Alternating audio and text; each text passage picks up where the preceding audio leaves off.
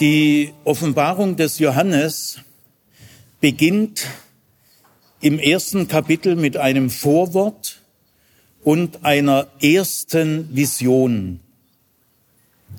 Danach folgt in den beiden nächsten Kapiteln sieben sogenannte Sendschreiben. Diese Sendschreiben richten sich nicht an einzelne Personen, sondern an sieben Gemeinden, die alle sieben im Gebiet der römischen Provinz Asia liegen. Diese Sendschreiben äh, sind etwas Einzigartiges. Es gibt nirgendwo etwas Vergleichbares, weder innerhalb der Bibel noch außerhalb der Bibel. Es ist auch bestimmt kein Zufall, dass erst innerhalb der Johannesoffenbarung erst die sieben Sendschreiben kommen und erst dann die vielen apokalyptischen Bilder reden. Offensichtlich sind die sieben Sendschreiben eine unverzichtbare Verstehensvoraussetzung für die späteren Bilderreden. Und in der Tat, die sieben Sendschreiben bilden einen ganz eigenen Block innerhalb der Johannesoffenbarung mit ganz eigenem Profil. Im Unterschied zu den vielen apokalyptischen Bilderreden, die dann kommen werden, die natürlich auch sehr wichtig sind, man kann sogar sagen, wenn man ein bisschen kühn ist, die Johannesoffenbarung hat nach diesen einleitenden Versen in Kapitel 1 eigentlich zwei Teile. Einen kleineren Teil, das sind die sieben Sendschreiben, und einen großen Teil, Kapitel 4 bis äh, 21, 22, das sind die apokalyptischen Bilderreden.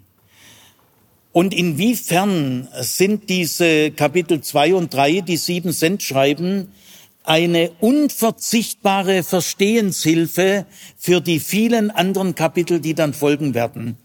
Ja, insofern, als die sieben Sendschreiben ihren Blick auf die Gegenwart richten und alle folgenden Kapitel richten ihren Blick auf die Zukunft. Und entscheidend ist, wir brauchen erst den Blick in die Gegenwart. Erst wenn wir den Blick in die Gegenwart äh, vollzogen haben, aufmerksam, sensibel, empathisch, äh, sind wir äh, präpariert, sind wir vorbereitet für den Blick in die Zukunft. Also man darf in der Johannesoffenbarung nicht in die Zukunft springen. Da kommt nichts raus dabei. Gell? Ich will jetzt nicht, äh, ich will mich da jetzt nicht groß verlieren, was ich im Internet da alles, gell, äh, die Sendschreiben bei den echt apokalyptischen Heulern, die es heute tausendfach gibt, da spielen die Sendschreiben, die werden mal kurz Inhaltsangabe, aber dann springt man gleich ins Kapitel 4 in die apokalyptischen Bilderreden. Damit hat man einen entscheidenden Lesehinweis in der Johannesoffenbarung bereits missachtet und übersprungen. Jetzt fragen wir uns mal zunächst, wie sollen wir uns eigentlich die damaligen christlichen Gemeinden vorstellen? Der auffallendste Unterschied dieser damaligen Gemeinden zu, zu, unseren heutigen Verhältnissen ist folgender. Die damaligen Gemeinden waren Hausgemeinden, die sich in Privathäusern versammelt haben. Das ist der entscheidende Unterschied zu heute. Äh, es gab damals noch keine Kirchen oder Gemeindehäuser. Es gab überhaupt keine öffentlichen christlichen Gebäude, denen man von außen schon angesehen hätte, ah, da treffen sich regelmäßig die Christen. So etwas gibt es nicht. Äh, die ersten Kirchen und Gemeindehäuser entstehen ab dem dritten Jahrhundert. Also, äh, es waren relativ kleine Gemeinden, vielleicht 30 oder 50 oder 70 Personen. Wichtig war in diesen Gemeinden, dass es mindestens ein Mitglied gab, der ein großes, eines dieser großen Peristylhäuser besaß, habe ich ja im ersten Vortrag äh, gestern ausgeführt, sind sehr große Häuser, da kriegst du locker 30, 50, 70 Personen unter. Also dessen müssen wir uns bewusst sein. Ich weise deshalb darauf hin, weil Johannes selber sich nirgendwo äußert über die Größe der Gemeinde oder die Struktur der Gemeinde oder die Unterkunft dieser Gemeinden. Er geht halt einfach von den damaligen Verhältnissen aus. Ja, was soll er denn sonst tun? Und weil er also selber darüber kein Wort verliert, passiert es schneller, als man denkt, dass man die heutigen Verhältnisse in diese Texte hinein fantasiert. Ob es in großen Städten, so wie Ephesus, vielleicht mehrere Hausgemeinden gegeben hat, die vielleicht dann einen zentralen Versammlungsort irgendwo hatten, darüber wissen wir nichts. Jetzt äh, will ich einen Schritt weitergehen. Äh, was sind denn das für Gemeinden, an die die Sendbriefe gerichtet sind?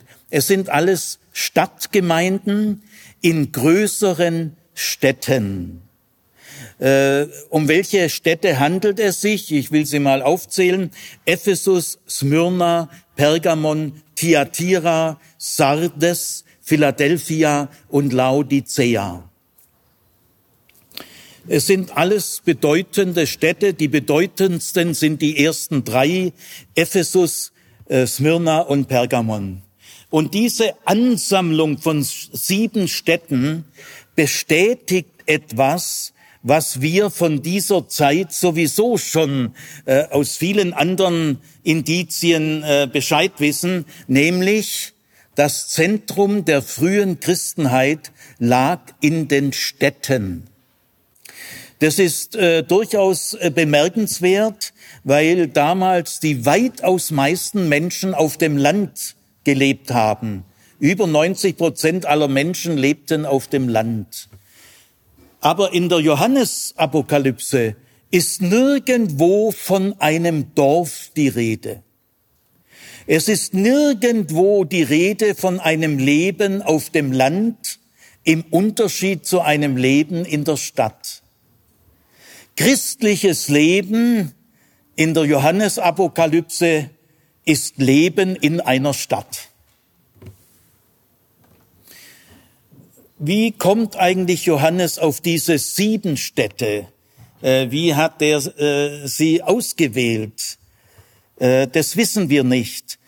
Zunächst mal kann man sagen, diese sieben Städte liegen auf einer Reiseroute, also auf einer Landkarte der damaligen Verhältnisse äh, kann man diese sieben Städte super schön nacheinander aufsuchen. Es beginnt in Ephesus, also an der Westküste, äh, dann etwas nach Norden, 60, 70 Kilometer nach Norden kommt Smyrna, dann geht die Straße weiter nordwärts, aber auch ein bisschen landeinwärts nach Bergamon. Pergamon ist die nördlichste Stadt dieser sieben Städte und dann äh, machen diese, macht diese Fernstraße wieder eine Biegung in südöstlicher Richtung bis nach Thyatira, Sardes, Philadelphia und Laodicea. Man kann also diese Städte in der angegebenen Reihenfolge äh, auf einer Ra Reiseroute nacheinander aufsuchen. Äh, immerhin, das äh, ist, ist ein schöner Hinweis. Trotzdem bleiben wir mal bei der Frage, warum gerade diese Städte? Äh, wir wissen es nicht und diese Auswahl der sieben ist erstaunlich. Also sie sind ein exegetisches Geheimnis. Äh, ich glaube nicht, dass man das irgendwann mal lüften kann. Äh, das Geheimnis ist deswegen festzustellen, weil es gibt in der römischen Provinz Asia äh, noch viel mehr Städte. Gell? Diese Provinz Asia war ja die reichste Provinz des Römischen Reiches und die kulturell am höchststehendste Provinz. Gell? Also zeigt sich auch darin, dass diese Provinz sehr viele Städte hat. Gell? Also nehmen wir mal an Milet, äh, zum Beispiel äh, die Insel Patmos gehörte verwaltungstechnisch zu Milet, obwohl Ephesus viel näher dran war. Ephesus liegt äh, am nächsten zu Patmos, eine Schiffstagesreise entfernt, aber Patmos gehört zu Milet. Und dann gibt es zum Beispiel Hierapolis, äh, äh, sehr große, wichtige, berühmte Stadt, oder Troas. Oder äh, Magnesia. Oder Kolosse. Oder Tralles also das sind alles wichtige Städte. In all diesen Städten gab es christliche Gemeinden und in die, diese christlichen Gemeinden kommen auch in der Apostelgeschichte oder in den Grußlisten der Paulusbriefe werden diese Städte des Öfteren genannt. Ja, warum dann äh, diese sieben? Äh, äh, es ist deswegen noch etwas geheimnisvoller, weil zwei dieser sieben Städte waren relativ unbedeutend. Also alle sieben Städte waren zwar Gerichtsorte und hatten eine Poststation. Insofern alle Achtung, gell, das waren also schon nennenswerte Städte. Aber Tiatira war von den sieben also wirklich die unbedeutendste. Es war eine Handwerker- und Gewerbestadt hatte eigentlich in keiner Weise überregionale Bedeutung, kulturell oder militärisch oder sonst wie. Und die zweite Stadt, die relativ unbedeutend war, war Philadelphia. Die war ein bisschen größer wie äh, Thyatira, aber die anderen genannten Städte, gell, Milet, Hierapolis, Troas, Kolosse, ja, waren viel bedeutender. Also, äh, ich stelle fest, äh, die Auswahl dieser sieben ist eine spannende Frage, äh, die niemand beantworten kann. Äh, irgendwas hat ihn dazu bewogen. Hochinteressant ist der Ort Tiatira. Tiatira ist die unbedeutendste Stadt. Und von den sieben Sendschreiben ist das mittlere Sendschreiben das an Tiatira. Also dieses Sendschreiben bildet die Mitte. Das könnte man auch geografisch erklären, wenn man diese Route genau so äh, auf sich nimmt, ist Tiatira tatsächlich äh, die Überbrückungsstadt von den drei großen Städten nahe an der Küste zu den anderen drei Städten mehr im Landesinneren. Da hat Tiatira eine gewisse Brückenfunktion. Aber also sie, sie bildet den mittlere den mittleren Sendbrief. Jetzt ist es so, gerade dieser mittlere Sendbrief ist hochgradig auffällig. Es ist nämlich der längste Sendbrief. Die Sendbriefe insgesamt sind nicht umfangreich. Sie sind zwischen fünf und zehn Versen. Der kürzeste Sendbrief hat vier Verse, der längste Sendbrief, der an Thyatira, hat elf Verse. Die anderen sind alle fünf bis zehn. Also es ist der umfangreichste Sendbrief, obwohl es die unbedeutendste Stadt ist. Aber es ist noch viel mehr auffällig. Es ist der konkreteste Sendbrief. Äh, die anderen Sendbriefe, das werde ich nachher noch äh, intensiv schildern, verbleiben alle auf einer Verallgemeinerungsstufe. Sie verbleiben im Grundsätzlichen. Sie geben nie, nirgendwo ganz genaue äh, Dienstanweisungen, so dass wir degradiert werden würden zu reinen Ausführungsorganen. Nein, die Sendbriefe sind alle so angelegt, dass jeder, der diesen Sendbrief liest, immer noch selber sich fragen muss, und was mache jetzt ich? Also die Sendbriefe meiden die Konkretion. Das ist keine Schwäche, sondern ihre entscheidende Stärke. Das werde ich noch ausführen. Aber der Sendbrief an Thyatira, das geht in der Konkretion am weitesten. Und dann muss man auch noch sagen, äh, der Bodenspruch, das werde ich noch erklären, ist ein ganz besonderer, nämlich in dem Botenspruch zu Thyatira wird Jesus als einzige Stelle in der ganzen Johannesoffenbarung Sohn Gottes genannt. Jesus wird in der Johannesoffenbarung nur ein einziges Mal Sohn Gottes genannt im Sendschreiben nach Thyatira. Und im Sendschreiben nach Thyatira wechselt die Reihenfolge vom Weckruf zum Siegerspruch, wird hier rumgedreht. Also das ist eigenartig. Gell? Äh, welches Verhältnis hat Johannes zu Thyatira? Gell? Äh, meine Nachfolgerin auf äh, meiner Stelle an, an der Pädagogischen Hochschule Ludwigsburg, die heißt Gudrun Gutenberger, ist eine äh, sehr qualifizierte und bekannte Neutestamentlerin, hat Markus-Kommentar geschrieben, anderes, gell. Diese Gudrun Gutenberger, gell, die ich natürlich persönlich gut kenne, hat ein, in einem Aufsatz eine interessante These aufgestellt, wo alle sagen, die These ist wahnsinnig interessant, könnte stimmen, aber man weiß es halt nicht. Gell? Äh, die Gudrun Gutenberger sagt, Johannes kommt aus Thyatira. Er nennt Johannes Johannes von Thyatira. Entweder ist er dort geboren und da weiß er natürlich dort am besten Bescheid, oder er hat dort als Prophet am längsten gewirkt. Und ja, also ist eine interessante These, aber wir wissen es nicht. Gut, also die Sendschreiben äh, sind nicht sehr umfangreich äh, fünf bis zehn Verse. Jetzt äh, machen wir mal äh, weiter. Wie sind die Sendschreiben aufgebaut? Ich will also in diesem ersten äh, Vortrag mich darauf konzentrieren, eine erste summarische Einführung in die Sendschreiben. Jetzt mal Allgemeines zu den Sendschreiben. Sie sind nicht sehr umfangreich. Äh, sie äh, hängen irgendwie eng miteinander zusammen. Sprachlich und thematisch äh, sind sie eng miteinander verbunden. Sie sind aufeinander abgestimmt. Sie ergänzen sich. Sie bilden eine Einheit. Sie haben den gleichen Aufbau. Da kommen wir noch drauf. Also, diese Sendschreiben sind nie einzeln verschickt worden. Äh, sondern in allen sieben Gemeinden konnte man jeweils die anderen sechs Sendschreiben auch lesen. Also diese Sendschreiben sind öffentliche Briefe, wie ja die ganze Johannesoffenbarung ein öffentliches Schreiben ist. Äh, die Johannesoffenbarung wurde nicht nur in diesen sieben Orten, Städten gelesen, äh, sondern auch weit darüber hinaus. Deswegen, weil die sieben Sendschreiben so eine Einheit bilden, sollte man zurückhaltend damit sein, einzelne Sendschreiben isoliert zu interpretieren.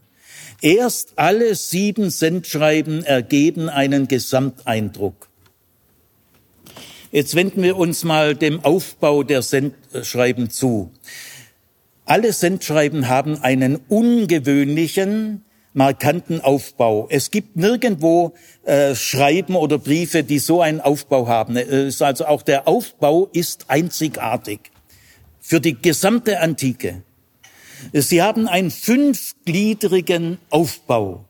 Und zwar, sie beginnen mit zwei Eingangssprüchen, dann kommt der eigentliche Brief und nach dem Brief kommen noch zwei Abschlusssprüche. Also sehr ungewöhnlich, sehr markant. Und dieser äh, ungewöhnliche Aufbau muss einen tieferen Sinn haben, weil er wird siebenmal konsequent eingehalten. Äh, deswegen wende ich mich jetzt diesem fünfteiligen Aufbau zu, und zwar nur summarisch. Also ich behandle jetzt diese fünf Bauelemente im Blick auf die charakteristischen Merkmale, die für alle Sendschreiben gelten. Also ich beginne jetzt mal rein summarisch. Danach Ab der zweiten Hälfte und morgen wende ich mich dann den einzelnen Sendschreiben nacheinander zu. Aber jetzt mal dieser fünfgliedrige Aufbau.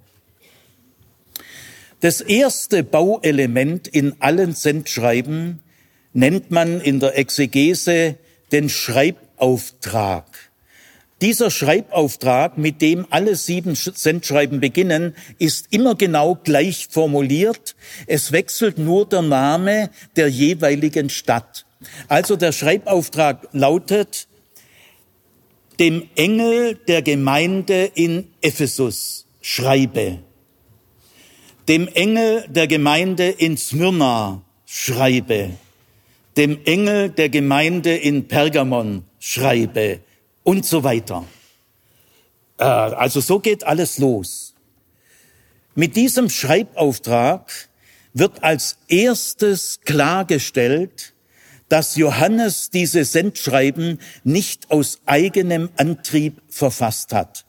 Denn der Auftrag kommt vom auferstandenen Christus. Das wird aus dem Zusammenhang vollkommen klar. Also äh, der auferstandene Christus sagt dem Johannes, dem Engel der Gemeinde in Ephesus schreibe.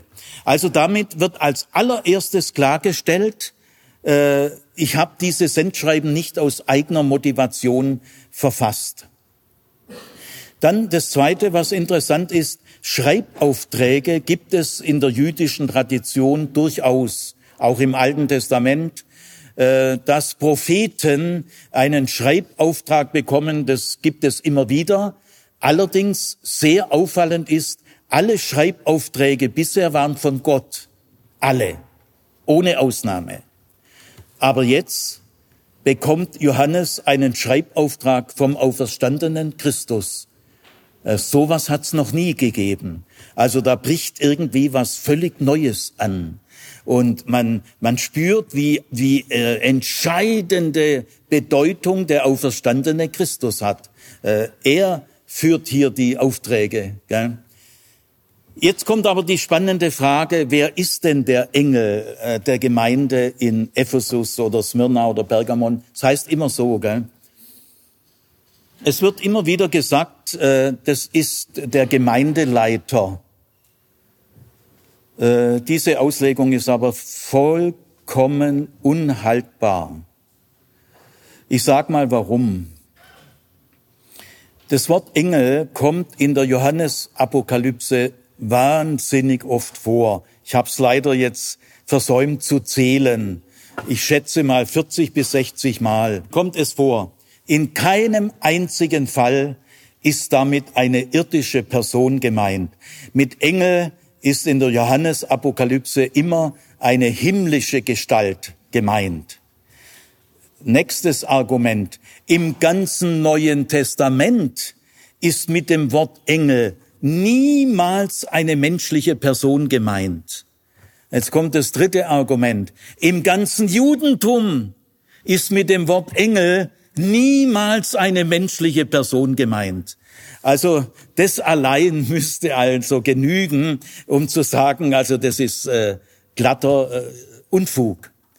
Aber es äh, gibt noch weitere Argumente. Die Sendschreiben sind alle an ein Kollektiv gerichtet. Die Gemeinde als Ganzes wird angeredet. Ich kenne deine Werke. Das Wort deine ist ein kollektiver Singular. Sonst müsste man ja sagen, das sind die Werke vom Gemeindeleiter. Nein, das ist der Clou aller Sendschreiben, dass sie überindividuell ausgerichtet sind, nicht individuell. In keinem der Sendschreiben geht es um die Verantwortlichkeiten oder Aufgaben oder Vorzüge oder Schwächen einzelner Personen. Überhaupt nie. Es geht gar nie um Fragen der Gemeindeleitung. Nie.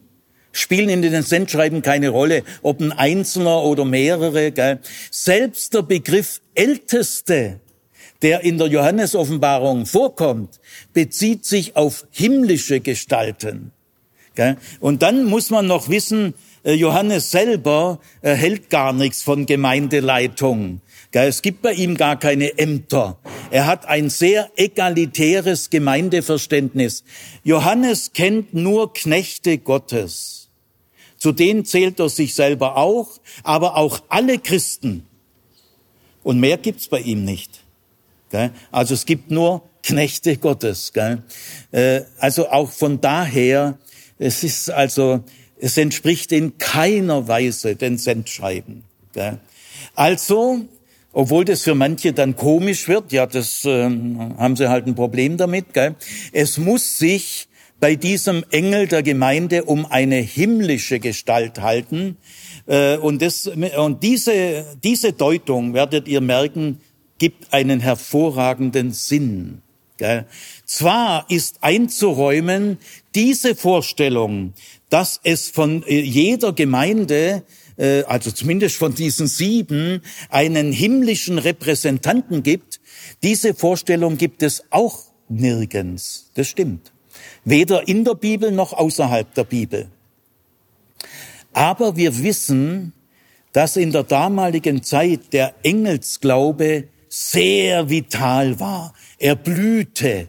Und er hatte viele Spielarten, von denen wir von vielen Spielarten nicht mehr wissen, wie, wie haben die das gemeint. Also wir kennen diese Hintergründe dieses blühenden Engelglaubens, kennen wir nicht. Gell? Interessant ist ja, dass äh, Johannes äh, das gar nicht erklärt. Also er hat gar nicht den Eindruck, ich muss das jetzt erklären. Das heißt, er setzt voraus, meine Leser wissen, was ich da meine. Gell? Jetzt will ich mal den Sinn sagen. Ich bin sehr, sehr froh, dass diese Analysen der Gemeinde, es handelt sich um eine Evaluation, würden wir heute sagen, gell? diese Gemeinden werden vom Auferstandenen evaluiert. Und dass diese Evaluation in die Hand eines himmlischen Repräsentanten gerät und nicht in die Hand irdischer Leute, da bin ich sehr glücklich. Gell? Denn warum? mit diesem Engel kommt von Anfang an zur irdischen Realität dieser Gemeinden eine himmlische Dimension. Und das ist sehr wichtig. Warum? Man kann doch gar nicht in fünf bis zehn Versen eine Gemeinde analysieren. Das ist ja im Grunde genommen völlig un unmöglich. Gell? In fünf Versen Gell? Wie viel bleibt da ungesagt? Äh, wie viel kann man auch gar nicht in so kurzen Worten ausdrücken? Wie viele Details, wie viel Unbewusstes, äh, wie viele Realitäten bleiben da außen vor? Äh, das kann man in fünf Versen gar nicht alles sagen. Und es wird ja auch nirgendwo der Anspruch erhoben, dass die Schilderung dieser Gemeinden vollständig wäre. Nein, die ist gar nicht vollständig. Da könnte man über jede Gemeinde zwei, zwei Romane schreiben. Also, äh, es geht hier um irgendeine Art von Gesamteindruck, ohne dass dieser Gesamteindruck äh, ausdifferenziert wird in alle Verästelungen. Und also, wie viel bleibt hier ungesagt? Ein Gemeindeleiter wüsste das nicht. Der wäre ja selber völlig überfordert. Der, dem ist ja viele selber nicht bewusst. Gell? Ja, aber der himmlische Repräsentant kann damit umgehen. Er weiß, was gesagt wurde, was nicht gesagt wurde. Er kennt, es, er kennt den ganzen Umfang. Er kann das vom Himmel her äh, ganz anders bewerten wie ein Gemeindeleiter, der mit seinen irdischen Äuglein hier völlig überfordert wäre. Also der Engel ist ein himmlischer Repräsentant. Wir wissen über diesen himmlischen Repräsentanten nichts. Spekulationen habe ich keine Lust, die bringen auch nichts. Gell? Ähm, wir wissen nur, also wir erfahren auch keine Namen und wir erfahren nirgendwo irgendeine Aktivität dieser Engel. Wir erfahren über diese Engel nichts, nur eines. Sie sind in der Hand Jesu Christi. Das werdet ihr nachher merken beim Botenspruch. Äh, das sagt der, der die sieben Engel fest in seiner Hand hat. Das ist das Einzige, was wir über diese Engel wissen müssen. Sie sind ganz in der Hand von Jesus Christus. Mehr müssen wir nicht wissen. Wollen wir nicht mehr wissen, als wir, als wir wissen. Gell? Äh, eine der großen Gefahren ist, man will zu viel wissen. Man will sich die Dinge zu genau vorstellen. Nein, die Sprache, diese Bildersprache schützt uns davor, dass wir zu viel wissen wollen. Der zweite Baustein ist der sogenannte Botenspruch. Tine wird ihn uns mal vorlesen. Äh, der zweite Baustein, sie liest ihn vor von dem Sendschreiben an Ephesus, aber ich interpretiere den Bodenspruch äh, grundsätzlich. Das sagt, der da hält die sieben Sterne in seiner Rechten, der umhergeht mitten unter den sieben goldenen Leuchtern. Ja, also ich sage nochmal, das sagt der, der die sieben Sterne, und das ist ganz klar, die Sterne sind die Engel der Gemeinden. Das wird äh, ein, zwei Verse vorher. Die Sterne sind die Engel der Gemeinden. Also kann man gleichsetzen. Also der Auferstandene spricht jetzt im Bodenspruch. Das sagt der. Er, der Auferstandene redet erstaunlicherweise von sich selber in der dritten Person. Es ist auffallend. Wir wissen nicht warum. Äh, also das sagt der, und jetzt kommen zwei oder drei Aussagen. Der Botenspruch ist zweigliedrig oder dreigliedrig. Wieso heißt das ganze Botenspruch? Das ist jetzt für Otto Normalverbraucher unverständlich. Ich will das kurz erklären, gell, dass ihr nirgendwo unnötig äh, vor Rätseln steht. Gell. Die, das, die Redensart ist in der heutigen Bibelwissenschaft üblich und deswegen hat, verwende ich sie halt, weil man damit ganz schnell und prägnant sich unterhalten kann. Ach, im Botenspruch und so. Gell? Ja, die alttestamentlichen Propheten waren Boten. Äh, sie hatten von Gott eine Botschaft und sie haben diese Botschaft an ihre Hörerschaft weitergeleitet in ihren Botensprüchen. Und diesen Ausdruck den überträgt man hier einfach. Jesus ist hier auch ein Bote Gottes und er hat auch eine Botschaft zum Weitergeben. Also nennen wir das auch Botenspruch. So kommt es zustande. Gell? Der Botenspruch, theologisch wichtig, ist Folgendes. Der Botenspruch ist eine Selbstvorstellung des auferstandenen Christus. Und etwas Höheres gibt es theologisch nicht. Das Höchste, was es in der Bibel gibt, ist eine Selbstvorstellung Gottes. Ich bin Jahwe. Ich, äh, ich bin äh, gnädig und gütig und geduldig und von großer Güte, sagt Gott von sich selber. Also wenn Gott sich selber vorstellt, das ist theologisch die höchste Autorität, die es gibt. Denn etwas Konzentrierteres als eine Selbstvorstellung Gottes gibt es in der Bibel nicht. Und deswegen sind die wenigen Selbstvorstellungen Gottes, die es in der Bibel gibt, von allerhöchstem Gewicht. Und hier haben wir eine Selbstvorstellung des Auferstandenen. Er stellt sich, er, er stellt sich selber vor. In dritter Person. Interessant, wie er sich vorstellt. Gell? Deswegen kann man sagen, der Botenspruch dominiert das gesamte Sendschreiben. Der Bodenspruch ist zunächst mal schon das Entscheidende. Und der Bodenspruch ist die sachliche Grundlage für alles, was dann im Sendschreiben kommt. Gut, soweit etwas Grundsätzliches zum zwei- oder dreigliedrigen Bodenspruch, in dem Jesus sich selber vorstellt und sich als der eigentliche Absender und der eigentliche Verfasser der Sendschreiben vorstellt. Mit einer kurzen, prägnanten Selbstvorstellung. Jetzt gehen wir zum dritten Baustein. Also, das will ich vielleicht noch sagen. Der erste Baustein, der Schreibauftrag, ist überall genau gleich. Gell? Nur der Name der Stadt wird ausgewechselt. Der Bodenspruch ist überall anders. Und deswegen liegt die Vermutung sehr nahe und die bestätigt sich, dass die andere Art, wie sich dann der Auferstandene im Bodenspruch bei Smyrna vorstellt und dann bei Pergamon. Jeder Bodenspruch ist anders, dass der damit zusammenhängt, äh, was in dieser Gemeinde da gerade los ist. Und das bestätigt sich auch, dass die jeweilige Formulierung des Bodenspruchs mit der Gemeindesituation, da gibt's Verbindungsfäden. Äh, auf die werde ich dann an, an entsprechender Stelle äh, zu sprechen kommen. Und jetzt kommt der Gemeindebrief selber, also fünf bis zehn Verse. Der Gemeindebrief beginnt in fast allen Fällen so. Ich weiß oder man kann auch übersetzen, ich kenne Euda. Ich weiß oder ich kenne. So fängt äh, der Brief an.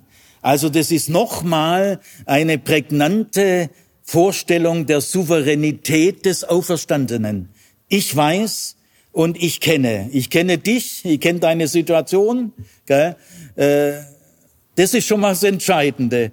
Also diese, diese Eingangsfloskel, sagen wir mal, ist die sachliche Grundlage des ganzen Briefes. Gell? Nicht du weißt und du kennst, sondern er weiß und er kennt. Er weiß auch das, was du nicht weißt und er kennt auch das, was du nicht kennst. Gell? Also das wird erstmal klargestellt.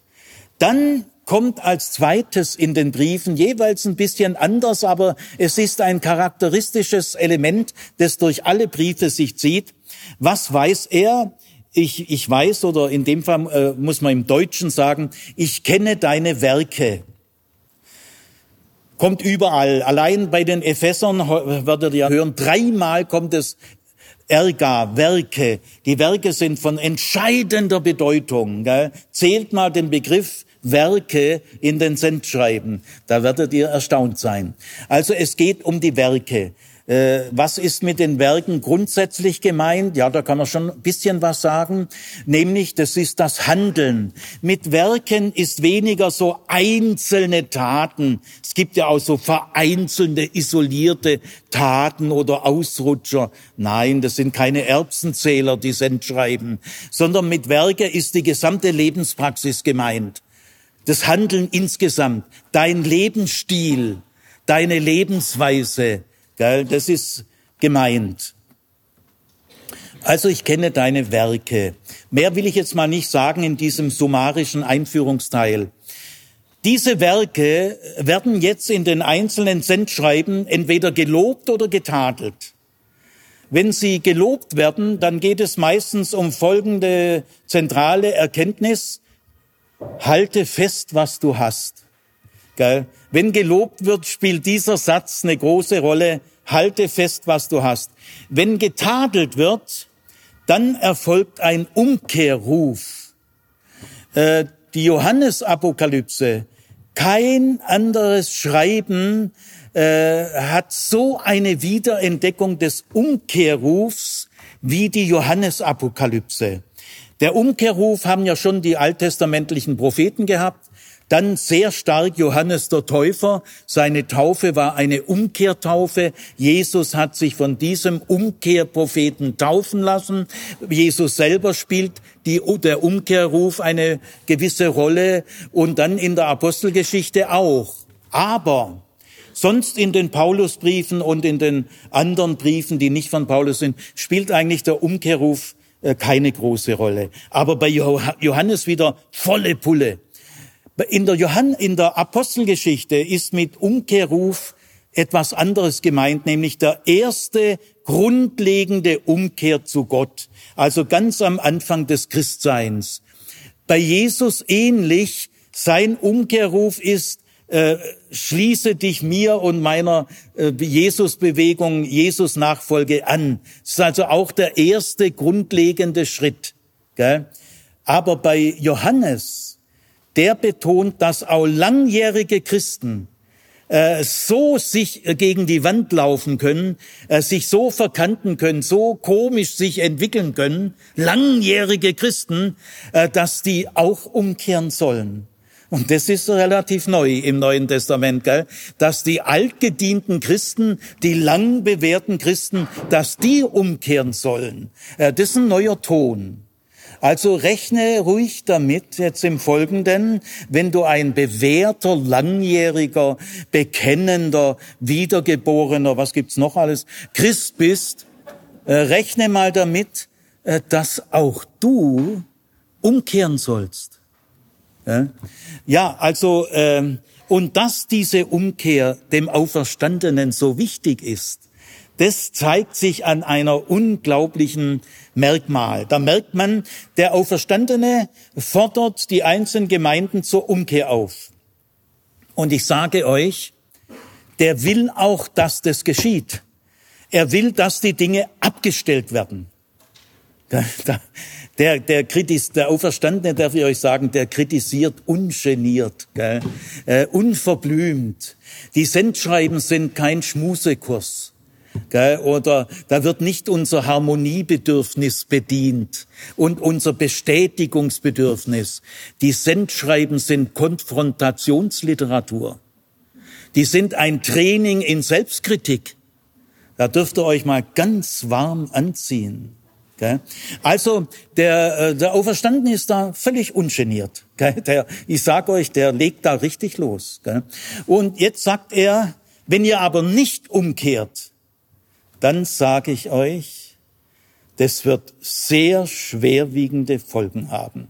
Und die nennt er dann auch. Das heißt, der Auferstandene begnügt sich nicht nur mit dem Umkehrruf, sondern er begründet den Umkehrruf mit ganz ordentlichen Warnungen. Ja.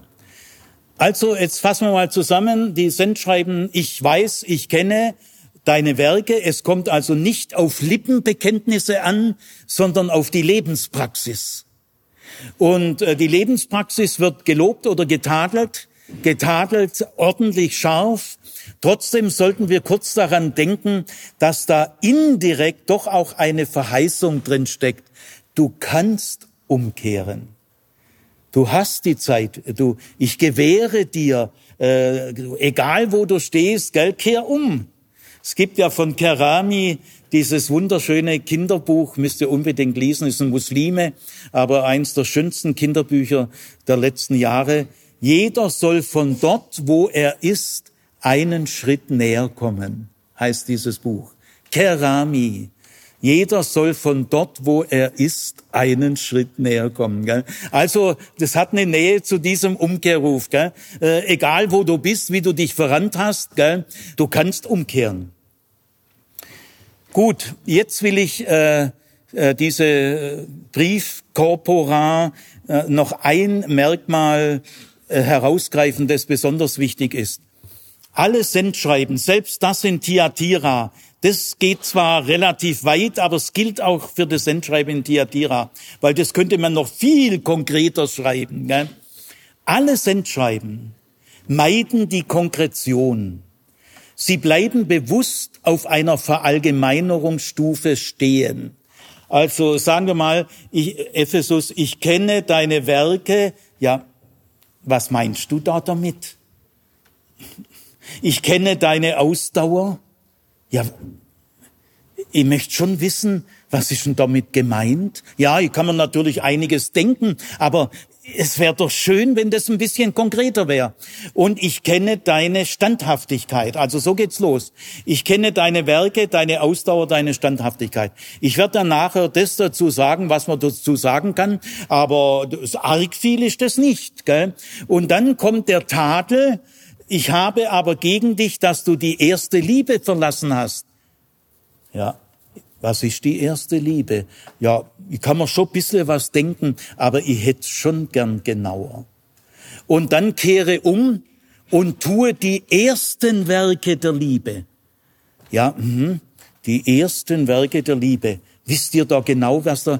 Und dann äh, geht's weiter auf dieser Verallgemeinerungsstufe. Gell?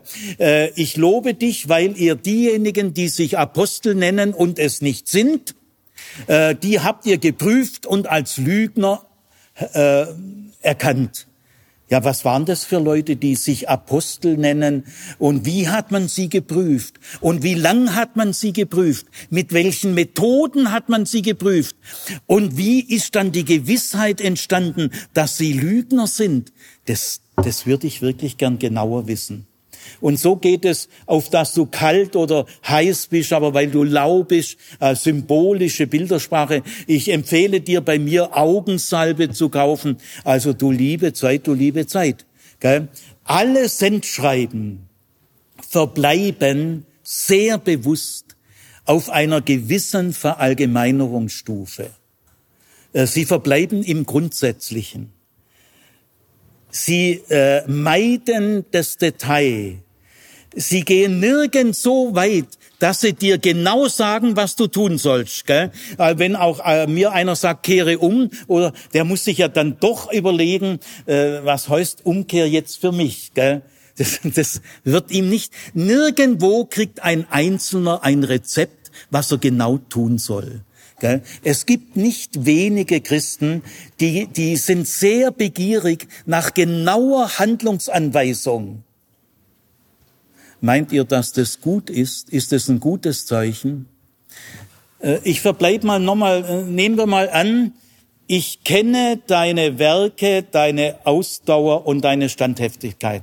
Jetzt will ich mal das ein bisschen kritisch analysieren, gell? Das getraue ich mir durchaus, weil ich weiß, der Auferstandene verkraftet es gut und der will das sogar, gell? Dass man seine Worte mal wirklich unter die Lupe nimmt. Meint ihr, dass alle, sagen wir mal, 64 Gemeindemitglieder, meint ihr, dass alle 64 Gemeindemitglieder genau die gleichen Werke tun? Sind die genau gleich ausdauernd? Ist da nicht der eine doch ein bisschen ausdauernd und der andere ein bisschen weniger ausdauernd? Und sind die alle genau gleich standhaftig? Als ob die alle genau das Gleiche tun. Haben die alle genau die gleiche geistliche Qualität? Es kann doch nicht sein. Gell? Da wird sich doch der eine oder andere sagen, ja, äh, bei, äh, dass du von der ersten Liebe gefallen bist, ja, das gilt für mich auch. Aber wenn ich da das und jenes denke, gell, das gilt doch für manche mehr und für andere weniger. Das heißt, diese subjektive Aneignung dieses Textes wird euch nicht abgenommen. Ihr werdet für mündig erklärt. Äh, die Konkretion dieser grundsätzlichen Hinweise, äh, bitteschön Mädle und Bub, muss halt selber machen. Auf Publikum such dir deinen eigenen Schluss, hat schon BB gesagt. Gell? Also, die Sendschreiben wollen wachrütteln, aber sie wollen nicht detailliert fernsteuern. Gott sei Dank. Gut, jetzt kommt das vierte der vierte Baustein, das ist der sogenannte Weckruf. Äh, Tine wird ihn vorlesen. Wer ein Ohr hat, der höre, was der Geist den Gemeinden sagt. Jawohl, danke. Der, wer ein Ohr hat, Singular, manche übersetzen da Plural, gell? Äh, Jesus sagt ja auch mal, wer Ohren hat zu hören, der höre. Das geht natürlich ist in die gleiche Richtung, aber man muss schon genau übersetzen, wenn schon, gell? Äh, wer ein Ohr hat, der höre. Es ist relativ normal, dass du ein Ohr hast. Aber ob du hörst, das ist eine ganz andere Frage. Gell? Äh, wer ein Ohr hat, der höre, was der Geist den Gemeinden sagt. Äh, auch der nächste, der letzte Baustein, der Siegerspruch, heißt auch, wer siegt. Also die zwei Bausteine, die nach dem äh, Brief kommen, fangen alle an mit wer. Äh, das ist jetzt eine unbegrenzte Hörerschaft, wer immer. Was der Geist den Gemeinden sagt, so heißt ja nimmer, was der Geist den sieben Gemeinden sagt. Also jetzt geht das Ganze ins Offene. Wer ein Ohr hat, äh, der höre. Also jetzt wird der Einzelne zur Verantwortung gezogen. Interessant ist hier, dass vom Geist die Rede ist, nicht mehr von Christus. In dem Bodenspruch ist immer Christus, der sich selber vorstellt, in dritter Person, in zwei oder drei Aussagen, die sehr hoheitlich sind. Die Botensprüche sind sehr hoheitlich formuliert.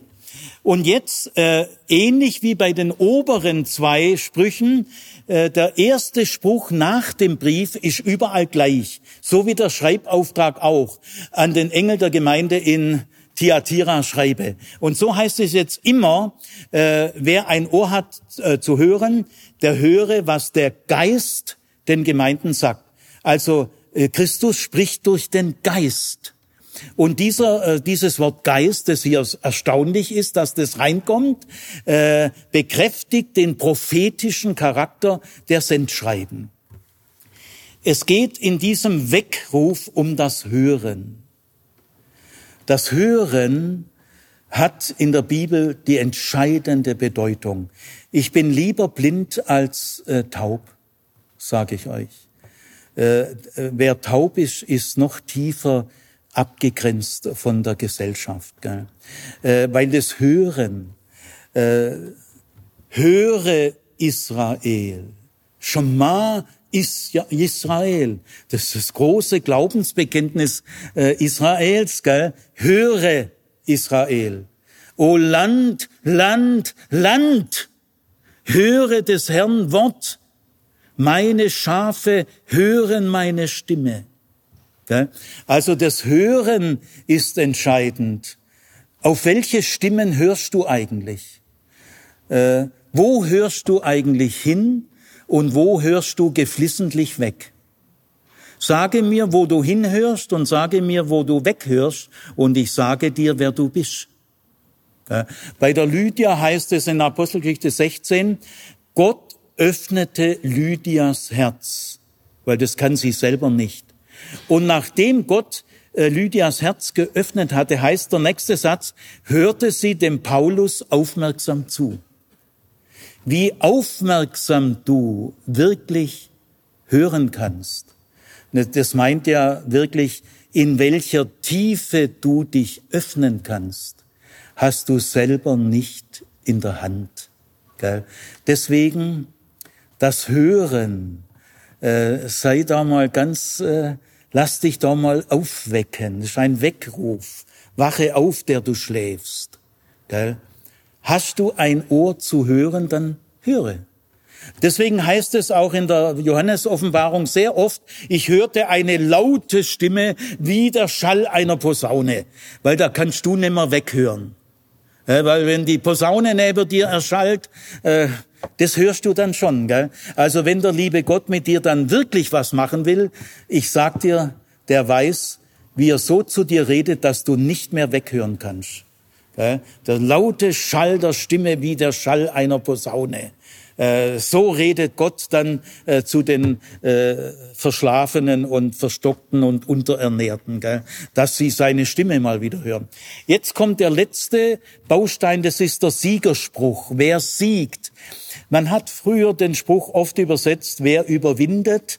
Da kommt ja auch das berühmte We shall overcome her, gell, wer überwindet. Aber ich sage euch, das Ding heißt, wer siegt. Da steckt das Wort Sieg drin. Jetzt will ich euch zum Schluss, ihr lieben Schwestern und Brüder, sagen, es geht um den Sieg. Möchte ich euch mal heute sagen. Der Sieg ist das Ziel. Vom Sieg her klären sich die Prioritäten. Ich sag euch fast von allein. Wenn du in einem Examen ein Einser machen willst, ich sag dir, musst du dich anders vorbereiten, als wenn du auch mit einer drei oder vier zufrieden bist. Äh, es geht um den Sieg. Nehmen wir mal den Vergleich Sport. Du willst Sieger werden im Sport. Wie viel Anstrengung, wie viel Übung, wie viel Verzicht. Weißt, wenn du Sieger werden willst, wenn du den Sieg willst, kannst du nicht überall da und da auch noch rumhampeln. Da kannst du dich nicht alle möglichen auch noch widmen in so einem Nebenbei-Christentum. Ich mach das und ich mach das und da habe ich wirklich Interesse und nebenbei bin ich auch noch Christ. Ah, da, da kommst du beim Johannes nicht weit. Also das Nebenbei-Christentum, das scheitert bei Johannes völlig. Es geht um den Sieg. Man sagt ja im Sport, äh, der Sieger verwies die anderen auf ihre Plätze. Äh, ja, Bayern München ist ja schon beleidigt, wenn sie der zweite Platz kriegt. Gell? Wir sind mir. Ja, der Spruch sagt ja alles. Und Schwarzenegger hat ja eine Autobiografie geschrieben mit dem Titel Leben auf der Überholspur. Also, äh, der Sieg. Gehen wir mal in die Geschichte, in die Weltgeschichte, die Sieger der Geschichte. Ja, das sind die, die andere zu Besiegten gemacht haben. Sieg in der Geschichte heißt immer Sieg über andere und gegen andere. Und es gibt ja auch Kinderspiele, wo dann Sieger und Verlierer sind. Diese Spiele sind hoch ambivalent. Sie können bestimmte äh, sensible Kinder äh, tief deprimieren und tief verletzen. Wenn bei Johannes vom Sieg die Rede ist, ihr Lieben, darf ich euch sagen, geht es um einen völlig anderen Sieg. Nämlich bei diesem Sieg äh, geht es jetzt erstmal um den Kampf des Glaubens. Wenn wir aus dem Glauben in dieser Welt leben, dann hat unser Leben den Charakter eines Kampfes. Und zum Kampf passt Unentschlossenheit gar nicht gut. Und Zauderhaftigkeit und Verzagtheit passt zum Kampf des Glaubens gar nicht gut. Mit Sieg ist nämlich hier Folgendes gemeint, der Sieg über mich selber. Der Sieg, von dem hier die Rede ist, macht niemand zum Verlierer. Es ist kein Sieg gegen andere oder über andere, sondern der Sieg über meine Anfechtungen, meine Schwächen, äh, meine Durststrecken, meine Angst, meine Sorgen. Die Gefahr sind nicht die anderen, die Gefahr bist du selber. Du bist die Gefahr, nicht die anderen. Also, ihr Lieben, es wird jetzt äh, heute und morgens werdet ihr merken, es geht um den Sieg. Und der, der diesen Siegerspruch formuliert hat, hat selber einen großen Preis zahlen müssen für seinen Sieg. Er ist das geschlachtete Lamm. Ihr lieben Schwestern und Brüder, es geht um den Sieg und dieser Sieg hat seinen Preis. Macht euch da nichts vor. Der Sieg, um den es geht, hat seinen Preis. Macht euch nichts vor. Soweit mal die erste Hälfte. Okay, jetzt wenden wir uns dem ersten Sendschreiben zu, das Sendschreiben an die Gemeinde in Ephesus steht in Kapitel 2, 1 bis 7. Tine wird jetzt mal den ersten Baustein, den kennen wir schon, äh, den Schreibauftrag vorlesen. Dem Engel der Gemeinde zu Ephesus schreibe. Ja, dazu habe ich alles Wesentliche gesagt. Wir können also gleich weitermachen. Das sagt, der da hält die sieben Sterne in seiner Rechten der umhergeht mitten unter den sieben goldenen Leuchtern. Ja. Das ist also der erste Botenspruch. Es spricht der Auferstandene in dritter Person. Und ihr müsst äh, wissen, äh, äh, einige Verse vorher wird direkt gesagt, die Sterne sind die Engel der Gemeinde. Also er hält die sieben Sterne in der Hand. Also wir können sagen, die sieben Engel der Gemeinde. Interessant ist folgender Aufbau, der ist sehr äh, tief durchdacht, gell, den merkt man so nicht beim Lesen. Der Schreibauftrag hat zwei Substantive. Äh, schreibe an den Engel der Gemeinde. Engel und Gemeinde sind die beiden Substantive im Schreibauftrag. Und dieser Bodenspruch ist zweigliedrig. Der erste Teil bezieht sich auf den Engel, und der zweite Teil auf die Gemeinde. Also dieser Bodenspruch interpretiert jetzt erstmal den Schreibauftrag. Die hängen ganz eng zusammen und diese Komposition ist natürlich kein Zufall. Also dieser zweigliedrige Bodenspruch, das erste, erste Zeile lautet, das sagt der, der die sieben Engel, sage ich jetzt mal, Sterne in seiner rechten Hand hält. Auffällig ist hier, dass gleich alle sieben äh, Engel genannt werden. Gell? Also äh, hier ist also ein Bodenspruch, der gleich alle sieben Sendschreiben mal ein bisschen schon umgreift. Das ist schon was Besonderes. Und was wird jetzt ausgesagt über die Engel, über die wir ja sonst gar nichts wissen?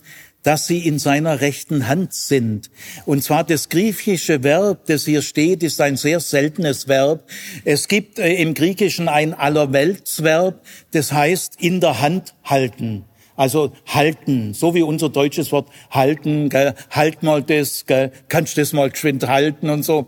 Und so ein griechisches Verb gibt es auch, das steht aber hier nicht, sondern das Verb, das hier steht, heißt festhalten. Also es ist viel intensiver. Man muss das so übersetzen, das sagt der, der die sieben Sterne oder Engel fest in seiner rechten Hand hat. Da sind zwei Botschaften drin. Hauptsächlich geht es um die Souveränität äh, Jesu, des Auferstandenen. Äh, er hat diese Engel fest in seiner Hand. Aber indirekt steckt auch sein Schutz drin. Es kann den Engel auch nichts passieren. Er lässt sie nicht fallen. Und äh, diese Aussage, Jesu Macht und Jesu Schutz darf man nicht gegeneinander ausspielen. Seine Macht ist der Schutz. Jetzt im zweiten Satz geht es jetzt also um die Gemeinden. Die werden in dem Bild der Leuchter schon im Kapitel 1 eingeführt. Gell? Die goldenen Leuchter, Menorot, Menora der Leuchter. Damit kommt jetzt so ein Tempelbezug rein. Der ist für die Interpretation wahnsinnig wichtig. Gell? Also jetzt geht's um Jesus und seine Gemeinden. In der Vision in Kapitel 1, äh, da habe ich ja schon einen Vortrag mal gehalten, der ist auch irgendwo in der Kamera drin, gell, aber ist noch nicht veröffentlicht. Da habe ich gesagt, in, der, in dieser Eröffnungsvision, Johannes begegnet dem Auferstandenen, dass das der erste Gesichtspunkt in dieser Eröffnungsvision waren die sieben goldenen Leuchter und der Auferstandene.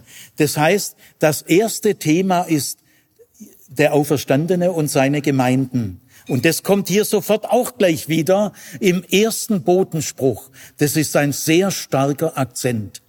In dieser Vision in Kapitel 1 heißt es, äh, Jesus, der Auferstandene, stand in der Mitte und um die Mitte herum gruppiert waren also die sieben goldenen Leuchter, die sieben Gemeinden. Aber hier heißt es nicht mehr, dass er steht, sondern dass er umhergeht in der Mitte. Das ist eine sehr bewusste Intensivierung. Also ich versuche die mal aufzunehmen. Gell? Äh, Jesus ist in der Mitte, er allein. Neben ihm spielt kein anderer eine Rolle. Die Gemeinden gruppieren sich um ihn herum. Sie sind auf diese Mitte ausgerichtet. Sie leben von dieser Mitte her. Sie empfangen von dieser Mitte her ihre Bestimmung. Aber der Auferstandene geht umher. Er hat eine große, er hat großes Interesse an der Gemeinden. Er hält zu allen Gemeinden Kontakt. Er ist zu ihnen unterwegs. Und es geht um die Alleinverehrung Jesu. Niemand anders ist in der Mitte als er allein. Jetzt gehen wir zu dem Brief. Wir fangen mal langsam an, äh, Zeile für Zeile. Ich kenne deine Werke und deine Ausdauer und deine Standfestigkeit und gut, gut, soweit. Also ich kenne, gell, das so geht's immer los. Ich kenne, du nicht. Gell. Ich kenne deine Werke, deine Ausdauer und deine Standfestigkeit. Äh, Luther übersetzt da leider ungenau. Äh, Standfestigkeit kann man nicht mit Geduld übersetzen, weil Geduld ist sehr passiv.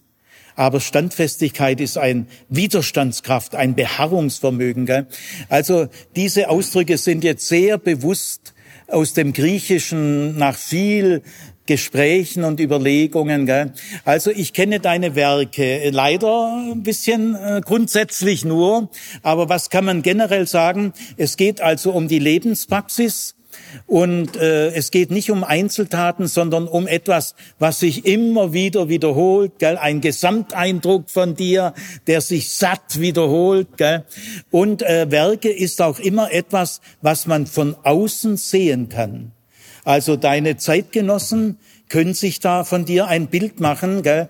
Werke ist etwas, was äußerlich sichtbar ist für die anderen. Die beiden nächsten Begriffe aber sind innere Haltungen. Und es sind schon die zwei entscheidenden Haltungen überhaupt bei Johannes. Ausdauer und Standfestigkeit. Ich will mal an dieser Stelle sagen, um was es dem Johannes geht. Es geht ihm um Ausdauer um Standhaftigkeit, um Beharrungsvermögen, um Treue, um Durchhaltevermögen und um Bewährung, dass du dich bewährst. Das ist die Ethik des Johannes in seinem ganzen Schreiben für euch. Ausdauer, Durchhaltevermögen, Beharrungsvermögen, Widerstandskraft, Treue und Bewährung. Gut, jetzt dieses Lob wiederholt er nochmal in Vers 3. Auf den Vers 2 komme ich jetzt gleich. Vers 3 lobt er nochmal. Und hast Standfestigkeit. Das gleiche Wort zweimal. Und? Und hast um meines Namens willen die Last getragen und bist nicht müde geworden. Ja. und hast um meines Willen die Last getragen und bist nicht müde geworden. Ausdauer. Gell? Um meines Willen Last tragen heißt leidensbereit. Äh, ihr wart bereit, um meines Namens willen Nachteile euch einzuhandeln, äh, Ablehnung, Schwierigkeiten, Widerborstigkeiten, das hat euch nicht umgehauen, denn ihr wart standhaft und ausdauernd. Und jetzt, ihr Lieben, kommt das erste Beispiel. Das erste Beispiel in den Sendschreiben. Bitte Vers 2. Ich kenne deine Werke und deine Ausdauer und deine Standfestigkeit und weiß, dass du die Bösen nicht ertragen kannst. Und du hast die geprüft, die sagen, sie seien Apostel und sind's nicht und hast sie als Lügner erkannt. Jawohl. Nochmal, fang nochmal den Vers an. Ich kenne deine Werke und deine Ausdauer und deine Standfestigkeit und weiß, dass du die Bösen nicht ertragen kannst. Gut, mal so weit. Der Ausdruck die Bösen kommt ganz, ganz selten vor im Neuen Testament. Man kann auch übersetzen die Schlechten. Ich will darauf jetzt äh, nicht weiter eingehen, dass du diejenigen, äh, die sagen, sie seien Apostel und sind keine, nicht ertragen kannst. Darin steckt eine tiefe Weisheit auch für heute. Es gibt Dinge, die müssen wir um des Glaubens willen ertragen. Leidensbereit sein, um meines Namens willen. Die müssen wir erdulden. Aber es gibt auch Dinge, die, die müssen wir nicht ertragen, sondern die sollen wir ablehnen. Und es ist für jede Gemeinde eine tiefe, wichtige Frage. Was sollen wir um des Glaubens willen ertragen und erdulden? Und wogegen sollen wir uns wehren? Und das ertragen wir nicht. Das schaffen wir ab. Das ist eine wichtige Frage. Und jetzt äh, sag nochmal diejenigen, liest einfach nochmal vor. Du hast die geprüft, die sagen, sie seien Apostel und sind's nicht, und hast sie als Lügner erkannt. Ja, und das will ich jetzt mal äh, stark machen. Ich will mal ganz allgemein sagen, ihr lieben Schwestern und Brüder, der erste Konflikt, das erste Thema ist, es maßt sich jemand eine Autorität an, die er nicht hat. Er schätzt sich selber falsch ein. Er überschätzt sich. Mitten im Christentum. Gell? Es ist überhaupt interessant, dass in den Sendschreiben, die leben ja alle in einer feindlichen Umgebung die äh, weitestgehend ablehnend ist bis feindselig. Aber der erste Konflikt kommt gar nicht von außen. Der kommt gar nicht von der bösen Gesellschaft auf die Gemeinden zu. Nein, der ist innerchristlich erzeugt und es ist auch böse.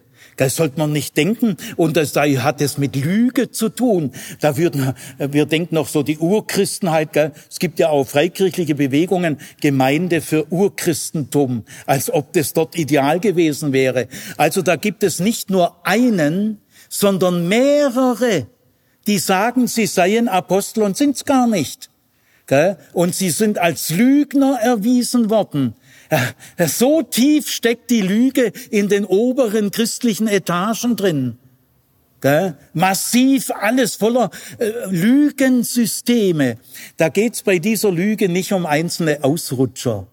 Nein, darum geht's nicht, sondern es geht, dass manche Leute einen angemaßten Anspruch haben, der nicht gedeckt ist. Und das ist mit Lüge verbunden. Nicht, dass man es schnell merkt. Die selber merken das auch gar nicht.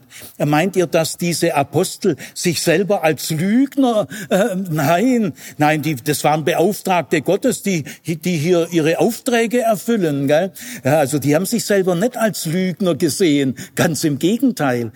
Die Lüge, diese Verlogenheit, von der sie leben, merken sie selber gar nicht mehr. Also, ich will jetzt mal mit aller Brisanz äh, dieses Thema, das erste Thema ist angemaßte religiöse Autorität. Und zwar von mehreren. Verbunden mit Lügensystemen, die man nicht einfach merkt.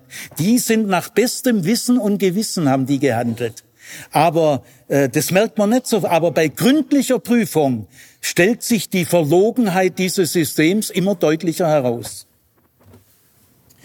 Wir wissen leider über diesen Konflikt gar nichts. Es gibt keine weiteren äh, Hinweise. Deswegen will ich mich da auch nicht in Spekulationen äh, verirren.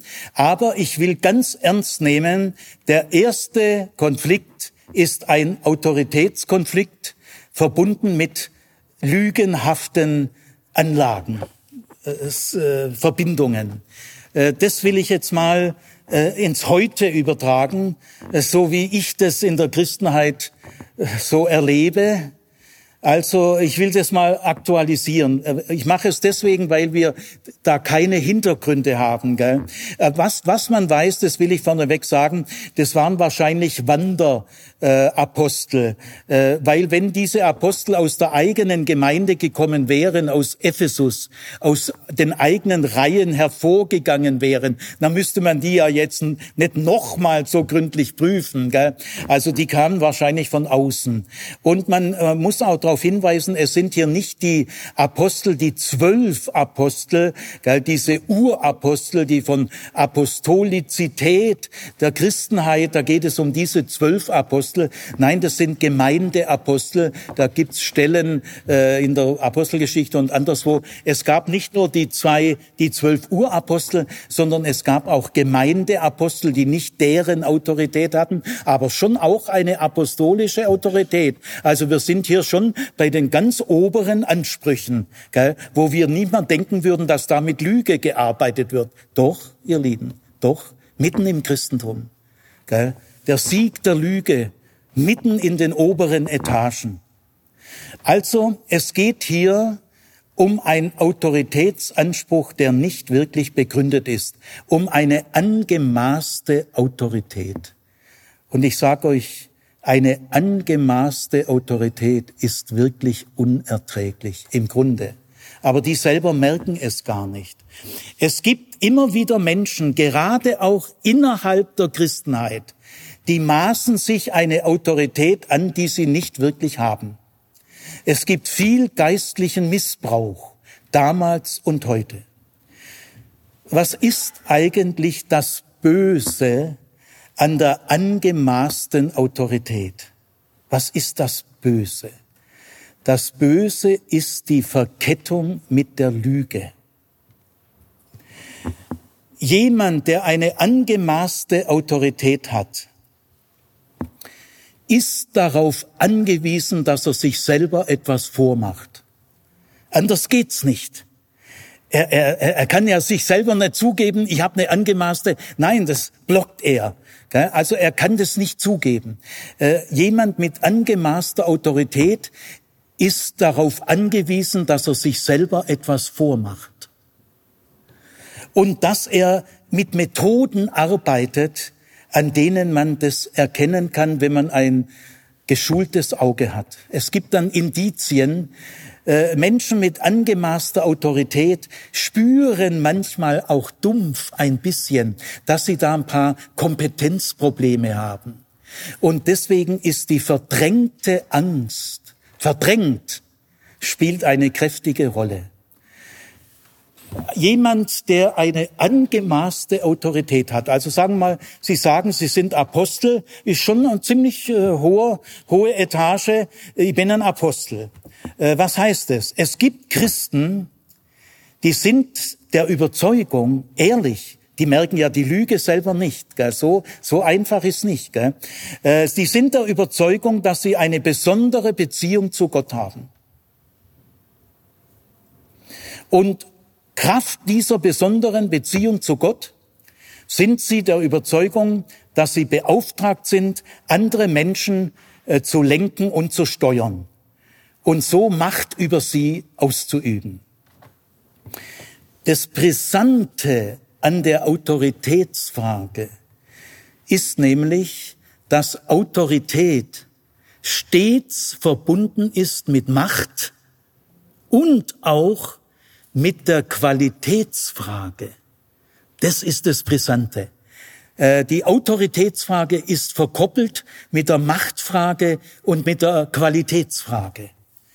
Also äh, sie sind der Meinung, dass sie eine besondere Beziehung zu Gott haben und Kraft dessen äh, dürfen sie Macht über andere Leute ausüben. Das Auffällige ist, sind ihre Methoden. Ich sag euch mal, liebe Schwestern und Brüder, an den Methoden könnt ihr sie erkennen. Zum Beispiel die Methode Verleumdung. Sie verleumden einfach Andersdenkende. Sie merken es zum großen Teil selber gar nicht. Wenn ich sagen würde, du verleumst doch, nein, ja.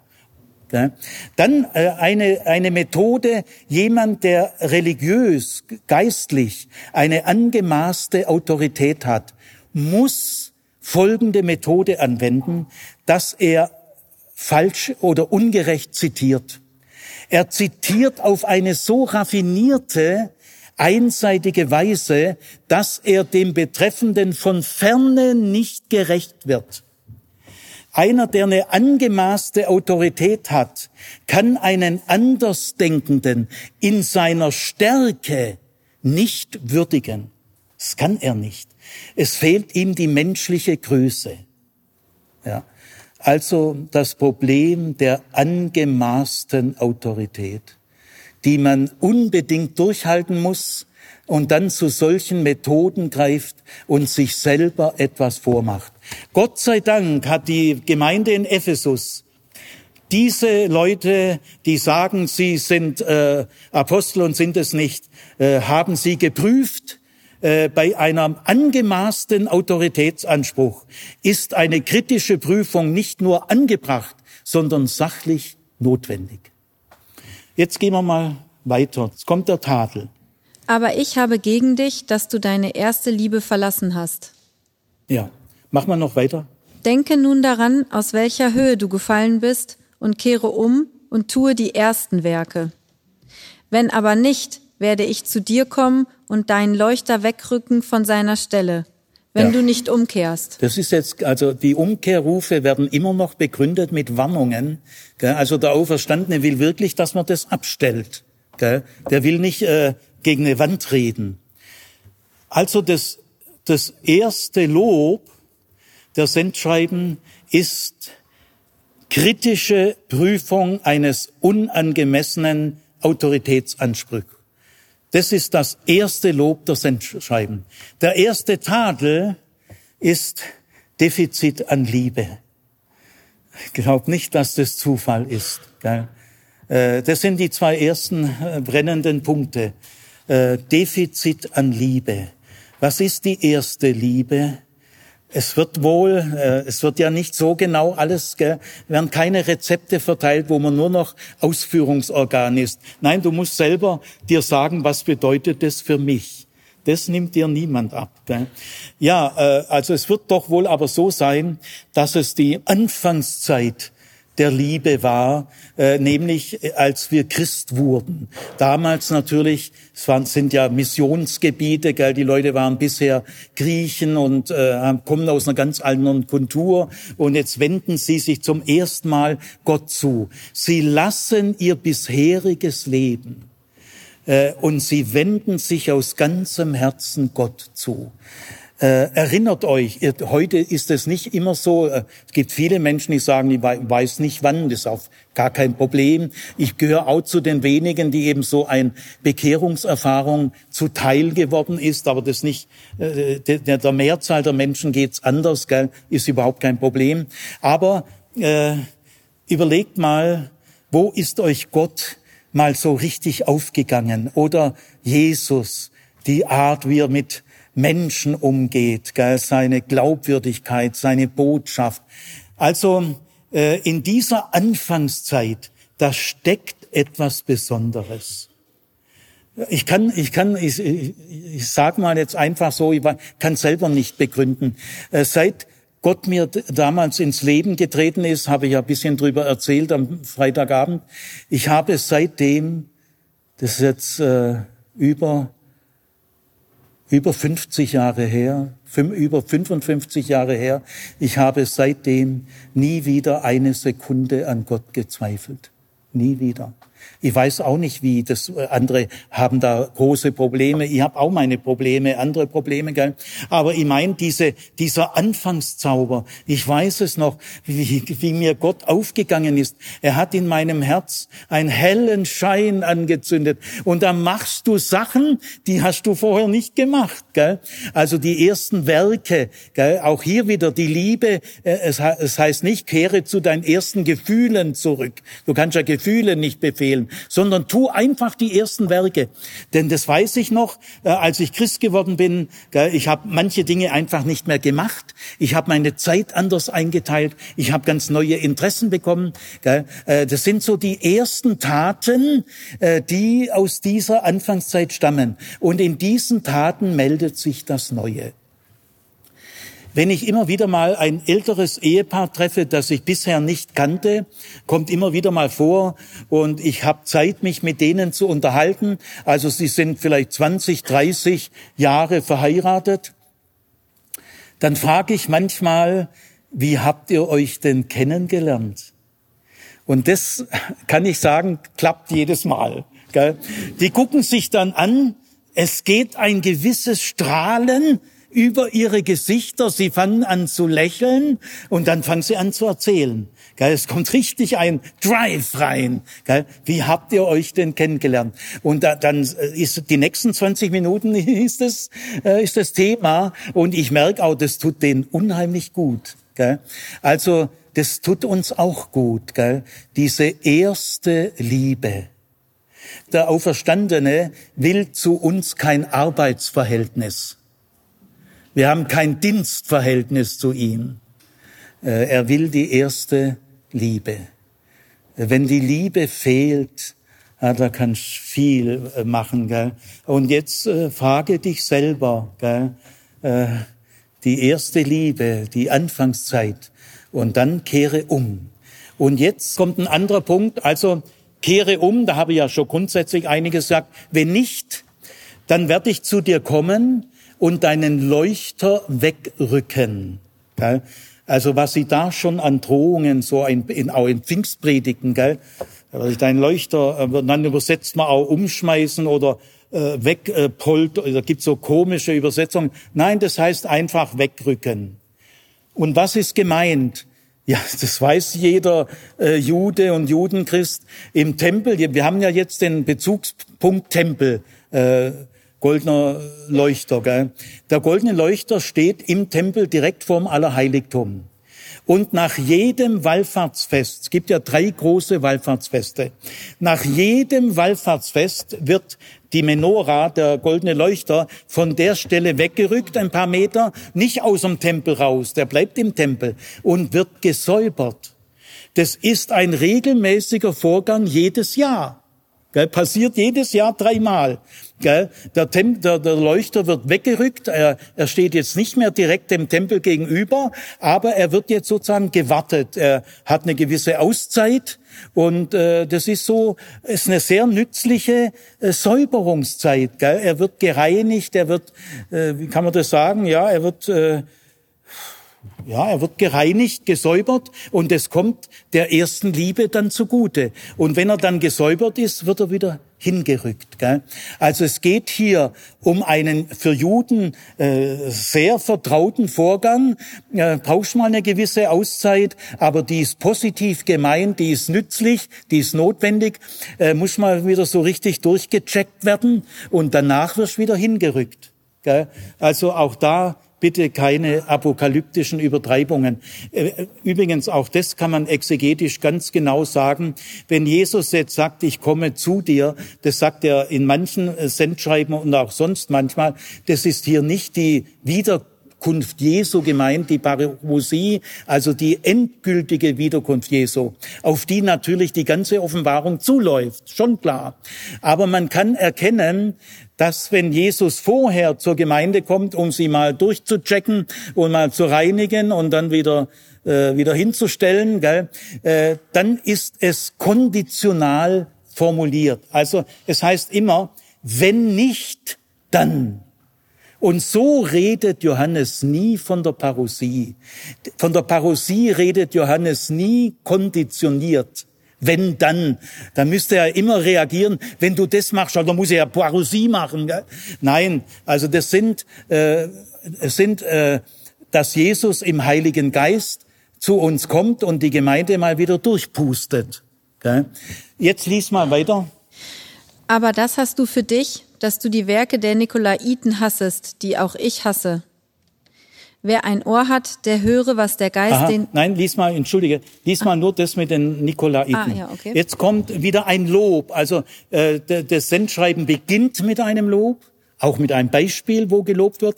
Dann aber ein ungenierter, deutlicher Tadel, Defizit an Liebe und dann aber wieder ein Lob. Gell?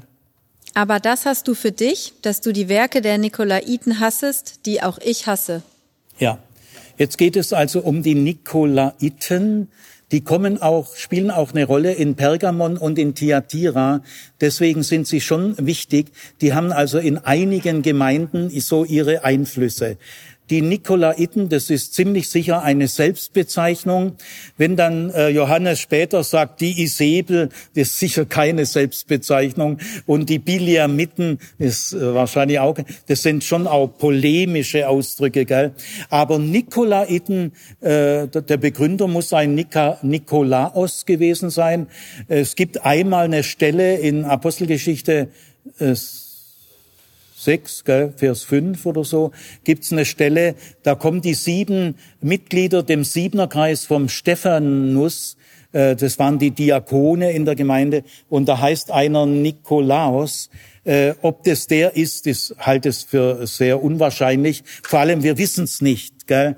Äh, Nikolaus ist ein häufiger Name. Also wir machen keinerlei Spekulationen, aber der Begründer muss ein gewisser Nikolaus gewesen sein. Und um was ging's da? Äh, dass du die Werke, schon wieder Werke, äh, also die äußerlich sichtbaren Verhaltensweisen der Nikolaiten hast. Äh, dieses Wort hassen dürfen wir nicht modern übersetzen. Das meint entschieden ablehnst. Also es geht nicht um, dass die Feindesliebe hier verraten wird. Man lehnt ja die Werke der Nikolaiten ab. Nicht die Nikolaiten selber, da muss man schon auch noch etwas unterscheiden. Also äh, das finde ich wieder gut an dir, dass du die Werke der Nikolaiten entschieden ablehnst. Und äh, jetzt will ich zum Schluss ein bisschen, weil da werde ich dann äh, morgen drauf näher eingehen, wir wissen nicht, wer die Nikolaiten sind. Äh, niemand weiß das genauer. Also ich kenne die Quellen, später die Kirchenväter, die reden von den Nikolaiten sind, aber das ist nicht das in dieser Zeit. Gell? Wir wissen seriös nicht, wer die Nikolaiten sind. Und wir wissen auch nicht, was sie getan haben, weil äh, es wird auch hier nichts, es, es wird das Konkrete wieder gemieden. Natürlich die Leser selber von Ephesus, die werden einiges gewusst haben und die von Bergamon auch. Aber trotzdem, äh, es geht nicht in diese Konkretion hinein. Aber es gibt ein Hinweis, der ist seriös, und zwar der Siegerspruch. Weil der Siegerspruch ist auch jedes Mal anders formuliert. Also am Anfang, der Schreibauftrag ist immer gleich, der Bodenspruch ist immer anders. Und am Ende, der Weckruf ist immer gleich, aber der Siegerspruch ist immer anders. Und deswegen, die Vermutung liegt sehr nahe und sie bewährt sich auch, äh, kann man im Siegerspruch auch was erkennen über die Gemeinde. Jetzt lies mal den Siegerspruch. Wer siegt, dem will ich zu essen geben von dem Baum des Lebens. Jawohl, der so weit mal, so weit mal. Will ich zu essen geben. Es hat was mit dem Essen zu tun. Das steht ja auch hier. Und wenn man auch den Siegerspruch von Pergamon anguckt, da geht's um die, das Manna. Auch um Essen. Also, es spricht alles dafür, wenn man die Verhältnisse kennt. Es geht um das Essen von Götzenopferfleisch. Das muss ich euch kurz erklären. Also ihr müsst euch Folgendes äh, ungefähr vorstellen. Die äh, Götter, nur Christen sagen Götzen. Gell? Ihr müsst mal spüren, der Ausdruck Götzenopferfleisch ist wahnsinnig frech für die anderen. Gell? Götzen, das, sind, das ist unser Stadtgott. Gell? Der Ausdruck Götzenopferfleisch haben die, die Christen kreiert. Gell? Das ist ein, ein wahnsinnig frecher Ausdruck. Gell? Sind die anderen gleich mal verletzt. Gell? Es gibt Kultopfer. Ja, so heißt es. Und Kultopfer gibt's Kultopfer Fleisch, Kultopfer Wein, Kultopfer Weihrauch und alles Mögliche. Gell? Und jetzt gehen wir mal zum äh, Kultopfer Fleisch. Gell? Also der, der seriöse, faire Ausdruck heißt Kultopferfleisch. Gell? Das war so, man hat Fleisch den Göttern geopfert. Ich sage Göttern, nicht Götzen. Man hat den Göttern Fleisch geopfert auf Altären, aber man hat, die Opferung war, dass man das Fleisch verbrannt hat und der Rauch steigt in die Nase der Götter. Aber die, den größeren Teil des Fleisches hat man dem Tempel übergeben, konnten sich die Tempelpriester auch äh, versorgen und an, jede, an den meisten Tempeln gab es auch Restaurants, die an den Tempel angeschlossen waren und die haben Götzenopferfleisch, also Kultopferfleisch, ich bleibe jetzt mal äh, in der Sprache der Menschen. Die haben dort Kultopferfleisch verkauft. Was sie nicht verkauft haben, kam in den öffentlichen Handel auf die Märkte. Und jetzt entscheidend ist, äh, das Fleisch für die Götter muss gutes Fleisch sein. Du kannst ja den Göttern kein Ramsch anbieten. Es war also wirklich qualitativ sehr gutes Fleisch. Und dieses Fleisch war von öffentlichen Geldern, von der Stadt, aber auch von reichen Leuten, Stiftern, war finanziell gesponsert. Das heißt, dieses Fleisch konnte man in den Restaurants an den Tempeln wesentlich billiger anbieten, also sagen wir mal halb so teuer. Und wenn jetzt in den Handwerkergilden jeder Handwerker muss Mitglied einer Gilde sein, das ist äh, rechtlich so geregelt. Und diese Handwerkergilden haben äh, so vierteljährlich oder halbjährlich oder wie immer ihre äh, Gildenfeste gehabt, wo alle beieinander waren. Da wurde auch Fleisch angeboten und zwar durchaus öfters auch Kultopferfleisch, einfach weil das wesentlich billiger war. Und jetzt noch wichtiger, für die Bewohner der Armenviertel war das Kultopferfleisch die einzige Möglichkeit, an Fleisch ranzukommen, weil es eben gut war und deutlich gesponsert. Und deswegen gab es in den ganzen Gemeinden, es war überall ein Problem, auch in Korinth war das schon ein Problem, äh, äh, war das jetzt eine große Frage, können wir eigentlich dieses Kultopferfleisch auch essen? Paulus übrigens sagte ja nur Rücksicht nehmen auf die Schwachen. Aber Paulus lebte 40 Jahre vorher. Die Sachen haben sehr sich zugespitzt. Gell? Wir wissen nicht, wie Paulus geantwortet hätte 40 Jahre später.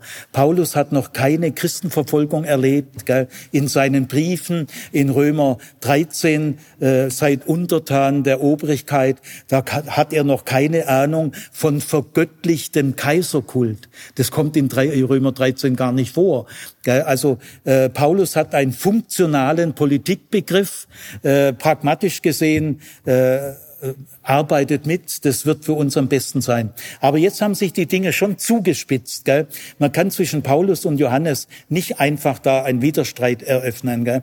Gut, aber stellt euch jetzt mal das vor. Wenn ihr Christen seid aus jüdischem Hintergrund, so wie Johannes selber, gell? Ja, dann esst ihr ja sowieso kein äh, Götz, ich sage jetzt mal wieder Götzenopferfleisch, gell, komm mal wieder auf die Seite der Juden und Christen, äh, weil das ist für Juden verboten, es ist in der Torah verboten.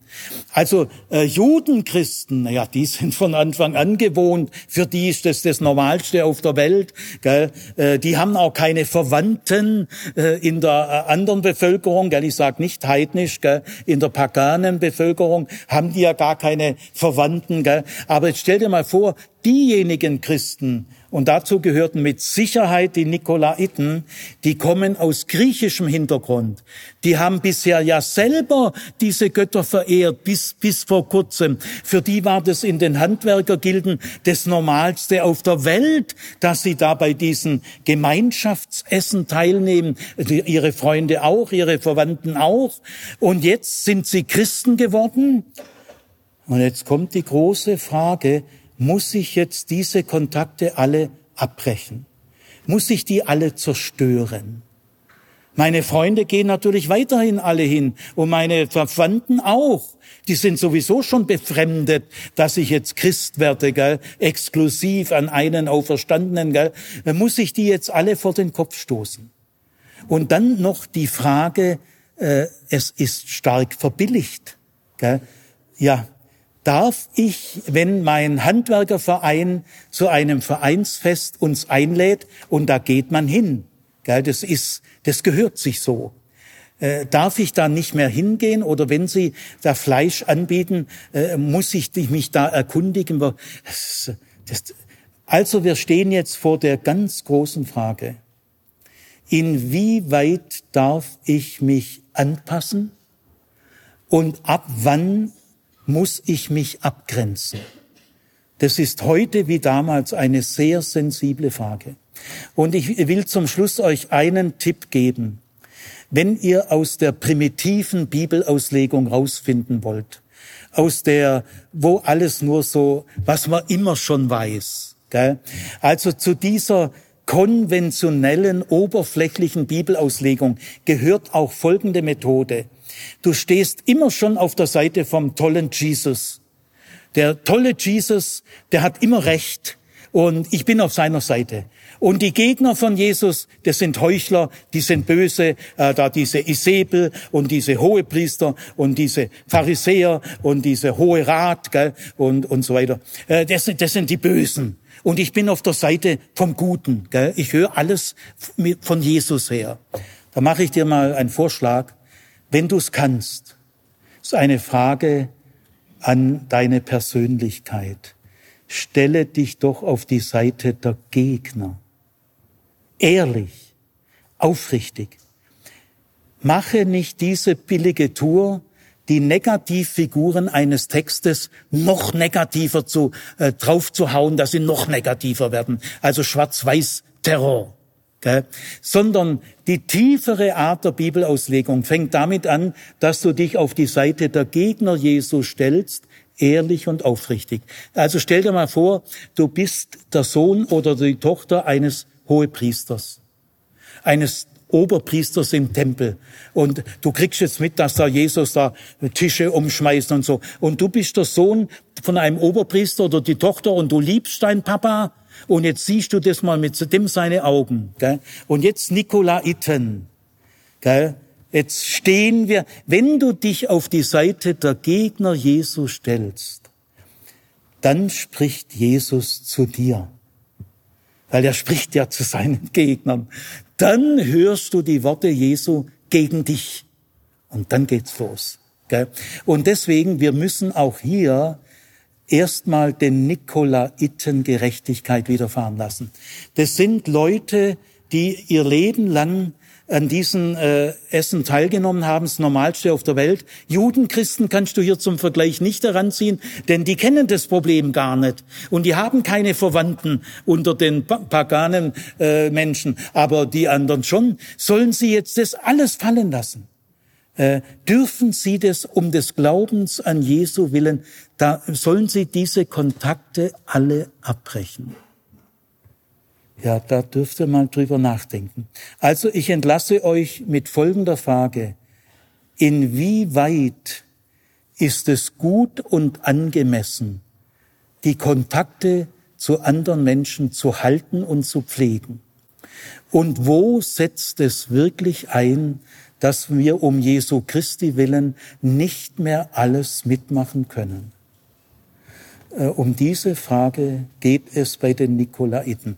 Die Nikolaiten waren sicher ärmere Leute. Denn äh, die Frage des Kultopferfleisches war für die ärmeren Leute von größter Bedeutung, weil es eben wesentlich billiger war und trotzdem gut. Was meint ihr? Was soll man da machen?